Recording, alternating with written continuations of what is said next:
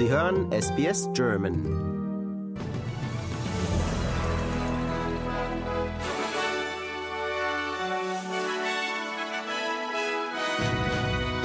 Sie hören den SBS German Newsflash an diesem Mittwoch, den 21. Februar. Mein Name ist Benjamin Kantak.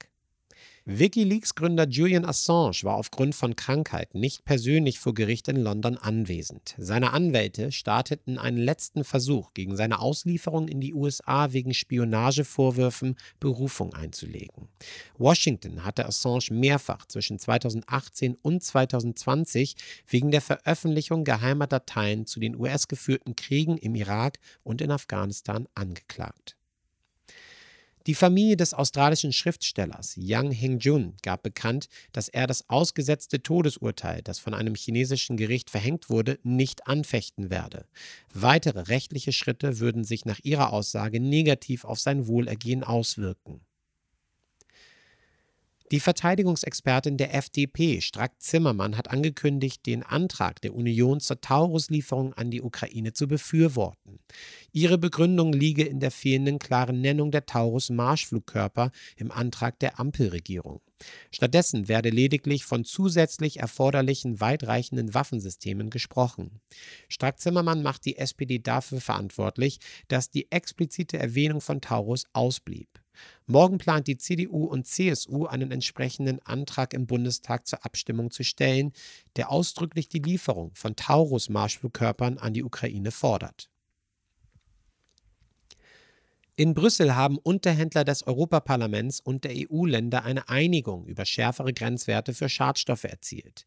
Die Obergrenzen für bestimmte Feinstaubpartikel und Schwefeldioxid sollen halbiert werden, während der Schwellenwert für Stickstoffdioxid gesenkt wird. Das Europaparlament betont, dass diese Regelungen dazu dienen sollen, sicherzustellen, dass verschmutzte Luft nicht die menschliche Gesundheit gefährdet.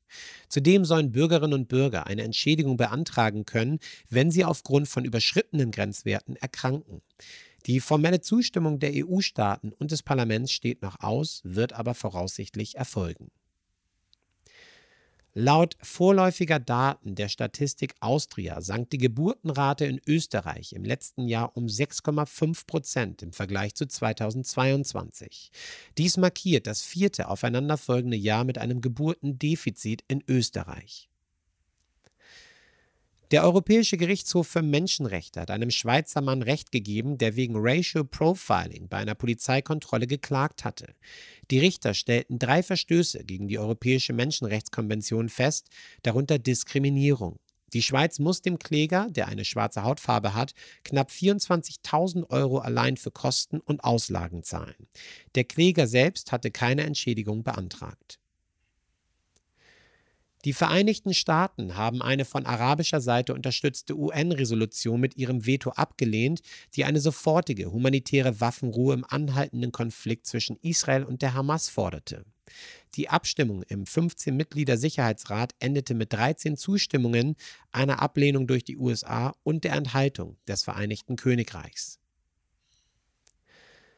Als Reaktion auf den Tod des russischen Oppositionsführers Alexei Nawalny in einem arktischen russischen Straflager bereiten die Vereinigten Staaten weitere umfassende Sanktionen gegen Russland vor.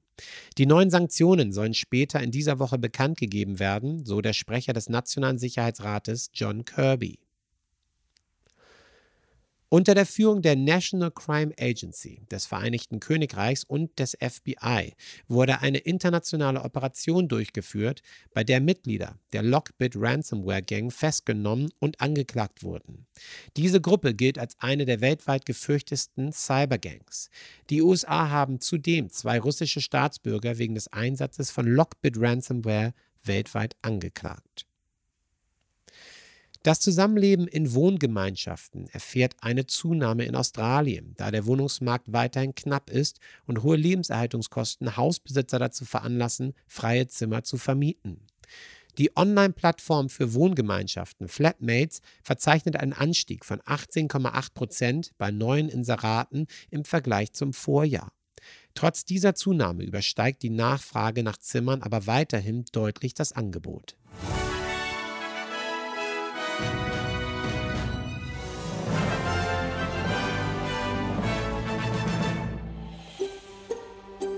Lust auf weitere Interviews und Geschichten?